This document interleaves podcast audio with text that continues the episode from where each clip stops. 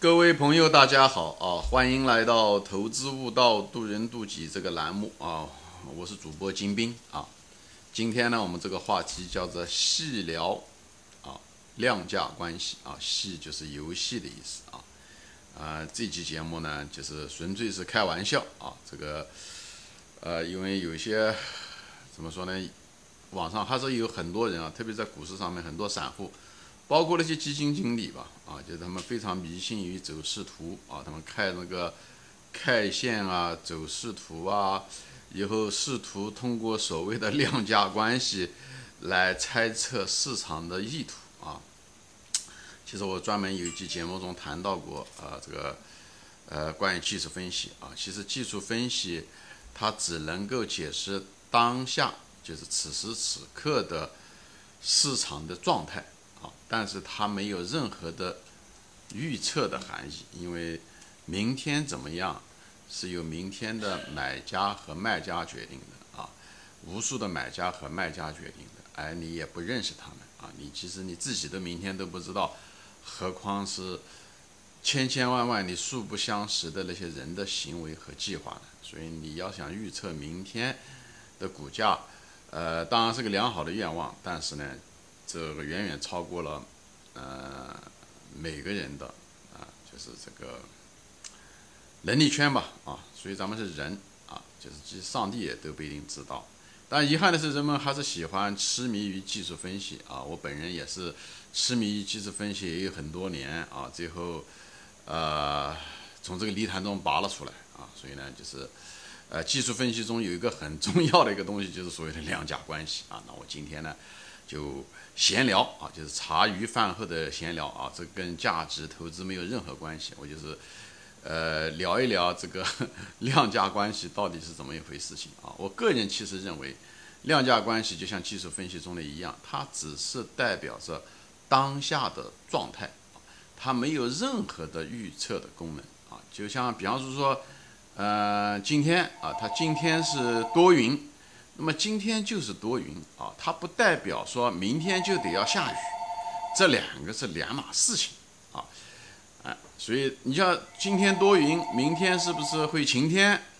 还是下雨？呃，它们之间也许有一定的概率上的联系啊，也许呢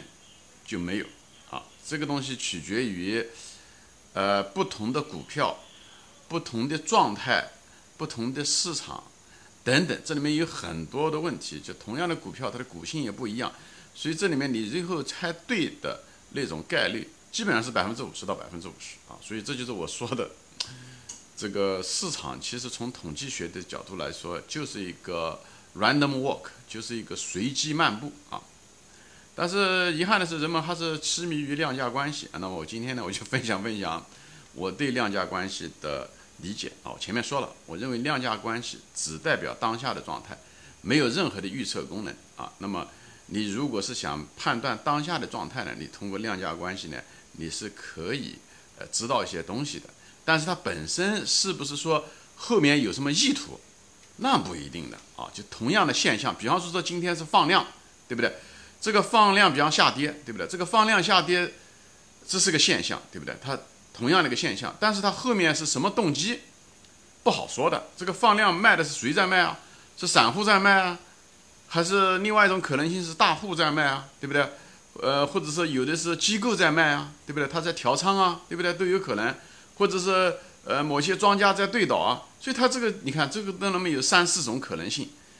所以它同样一个现象是放量在下跌。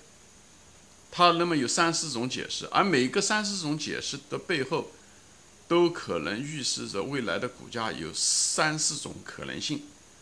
有可能是上涨，有可能是下跌。所以在这种情况，这就是为什么你同样一个现象却有三四种可能性，而且这些可能性都是甚至有的时候都是相反的时候，那么从。概率上来讲，你就没有什么操作性，因为你没有什么确定性啊，因为这几个都有可能啊，你又无法印证，你又不像一个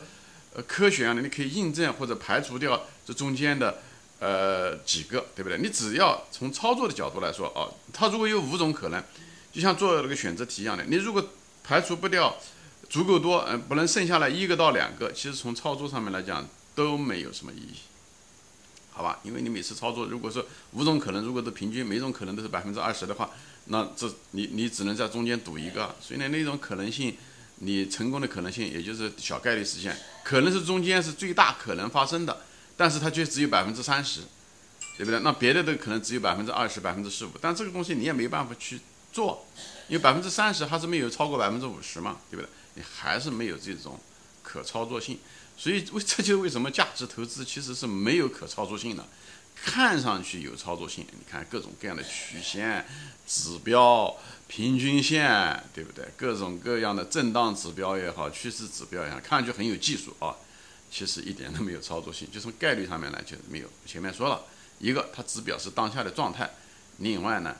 同样一个现象放量，对不对？它背后呢有四五种可以解释的。原因，而这四五种的可能，有的时候甚至还相反，所以就导致了没有概率上的优势。你如果在这中间的时候做选择题的话，选一个的话，没有概率上的优势，所以在大多数情况下啊，在绝大多数情况下是不可操作的啊，这就是这样，好吧？那么今天因为讲的东西是专门是讲量价关系嘛，那我就谈一下子啊。即使讲到量价关系啊，就是讲特别讲到成交量啊，价格嘛，大家都能看得到，比方说成交量。其实成交量的意义啊，每个市场都不一样啊。其实，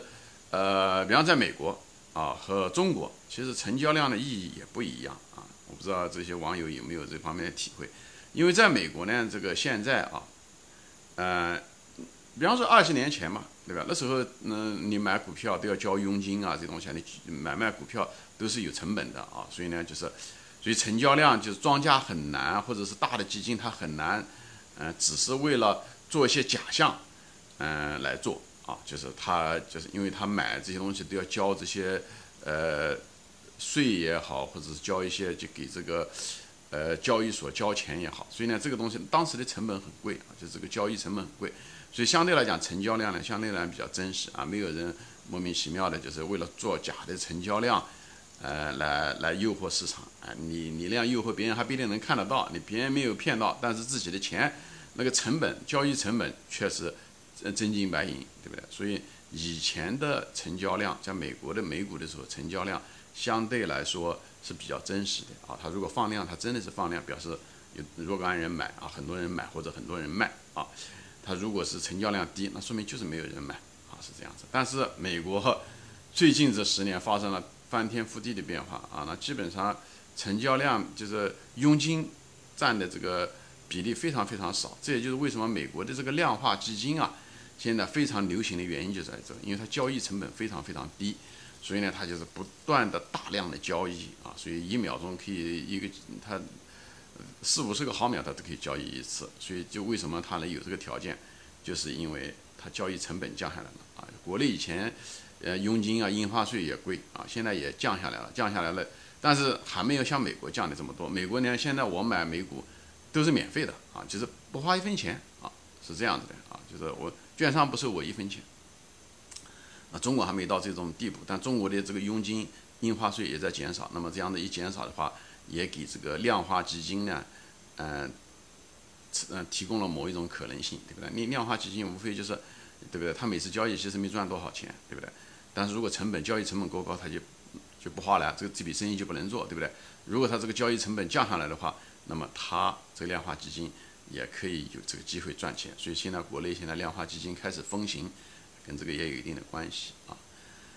呃，但总的来说，美国跟中国呢，其实就是因为这个交易成本，美中国还是比较高，美国呢基本上是零啊，所以呢，在美国的这个成交量啊，嗯的意义就没有那么大，特别是大的成交量的意义就没有那么大。什么很多人不是痴迷于什么放量上涨啊，其实。在美国放量上涨也好啊，或者是平常上涨也好，其实都差不多的。因为你那个放量，你不知道是怎么放量，人家也许只是对倒一下子，对不对？因为它也零成本的对倒一次，也没有什么关系。所以呢，在美国就是这个总的来说都是这样，就是成交量大不一定说它的信息是真实的啊，因为这个成交量是可以做出来的，而成交量低呢？那是事实，这个东西不是做出来的，对不对？是因为确实是一个很正常的一个反应，就是没有什么交易，对不对？那个，对不对？你可以做一些虚假交易出来，那就成交量可以做大，但是你无法做出一个虚假的成交量没有啊，对不对？因为这个交易，所以真实的交易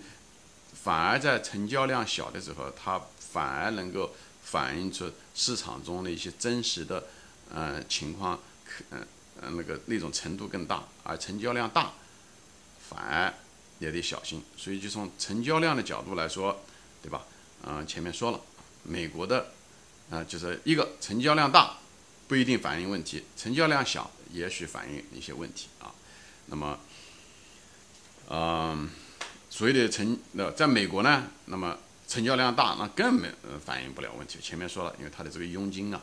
没有什么啊，就是他们几乎是零佣金啊，所以呢，它这个交易成本少，所以它更容易做这些成交量。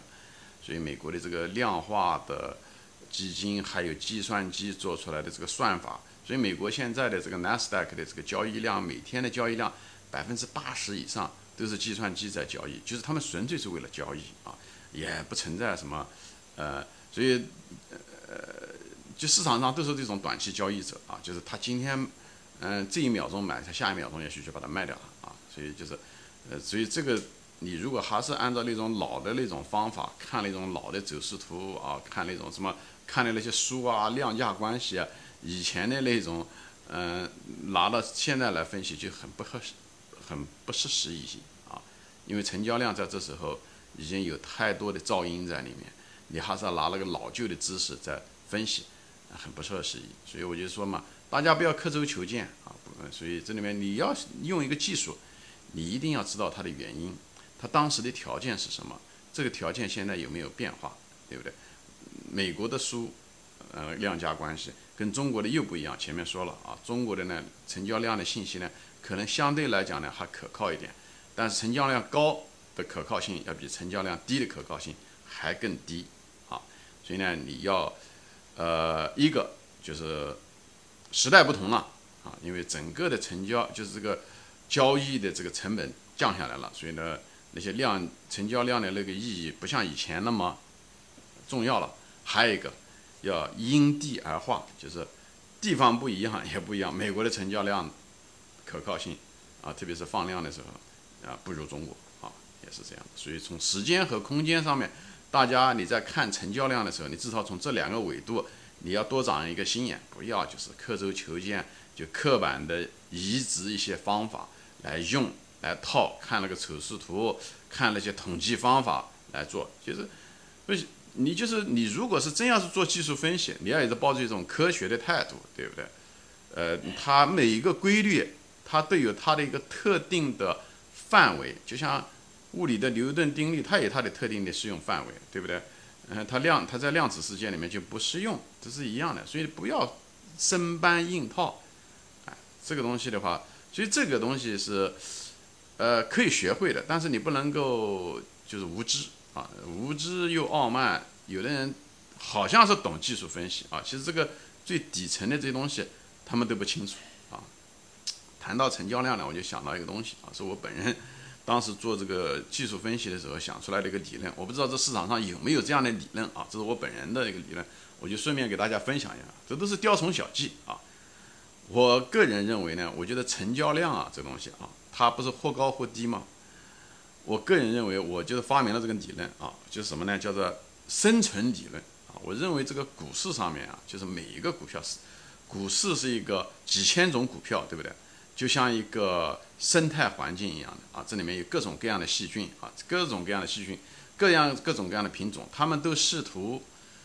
来获取在这个市场上能够存活下来啊。市场上存活是什么意思啊？就是你要有交易，你才能活下来，对不对？你没有交易。你怎么活呢？对不对？所以呢，每个它都要有要有刷它的存在感啊，对不对？就像一个股市一样的，如果这个股市如果没有交易，那这股市不就死了吗？它就失去它的功能，对不对？每一个股票它也是一个分市场，它也是个子市场，它也有很多人在买和卖，只是股票市场是个更大规模的市场。所以你从一个单个的一个股票的角度来说，它就像一个细菌的某一个品种，它也想活下来啊，他也想活下来。所以我。这是这是我第一次来分享我的理论啊，只是只是在，呃，怎么说呢？只是一个学术的一个讨论啊。我个人认为啊，这个股价啊，它在从纯如果不抛开整个的基本面，把它抛开不谈啊，在每分每秒的时候，在每天的股价变化中的时候啊，其实股价一直在变化中啊，嗯，它其实跟基本面的变化没有那么紧密的联系，但长期来说，他们就是联系的，他们之间的非常非常相关啊，就这就是为什么芒格先生说。这个股票的这个股价，嗯，就是长期是称重机啊，短期可能只是一个投票机啊，就是一样的。所以，我个人认为，就回到我这个原来的理论，就是所谓的生存理论啊，什么意思呢？就是这个股票的它下一秒钟或者下一分钟或者下一个小时它上涨和下跌啊，它是偶然的，但同时呢，它有意无意呢，它是无意识的，是什么呢？它在寻找着成交量。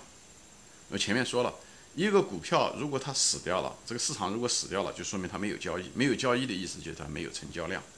所以呢，它一定会股票啊，它会有意无意的，它并不是，当然它不是一个有意的一个细菌体，对不对？但是它一定市场中买卖双方的这种动态过程，一定是在追求着某一种成成交量，或者是在躲避着成交量的死亡，是这样子。所以呢，这个其实里面有很多的。有一定的概率的优势。如果是你是做量化基金的话，你是你应该知道我在说什么啊？所以呢，就是股价，所以在这地方提供了一个股价上涨还是下跌，它其实都是为了换取更大一点的成交量，或者是换取一个可持续的成交量。这也就是为什么股票真正的成交量如果到了很低很低的时候，缩量缩得很低的时候，一般的情况下，它为了生存，它一定会做出一种比较大的上涨，或者是下跌，来寻找它的成交量的增加，啊，这就是我的理论。所以呢，就从纯市场的角度来说啊，就是，呃，股价在上下探底也好，上涨也好，都是为了获得成交量，而成交量如果是缩量缩到一定的程度的时候，它为了为了它自己的生存，股价股票为了它自己的生存有交易，它一定会产生一种比较剧烈的上涨或者是下跌，啊，就是盘整以后的缩量盘整以后，它要它要寻找一个方向来获得成交量，因为每一个股票它都为了它自己的生存，不管是有意还是无意的，就像 这个。细菌一样的，就像这个病毒一样，现在这个疫情的病毒一样的，他们也在演绎之中，在变化之中，来获得自己的存在。股市上面，我认为每一个股票也在市场从交易的角度来说，他们也在不断的变化着他们的股价，哎，所以他们之间他们有个相关关系啊，它不是纯偶然的，这是我的理论啊，这个理论不一定正确啊，只是在这地方给大家分享。我想，嗯，这也是。反正我没见到有类似这样的理论，这是我本人发明出来的一个理论啊！我不知道有没有人早就发现了，在这方给大家分享。你们可能也是第一次听到这个理论。所以这个成交量和股价它们之间有一个这样子的一个无意识的，却是又有意识的一种互动过程，好吧？而这个东西会提供某一种概率上的一种优势，有可能啊。行，今天我就暂时分享到这里啊，谢谢大家收看，我们下次再见。欢迎转发。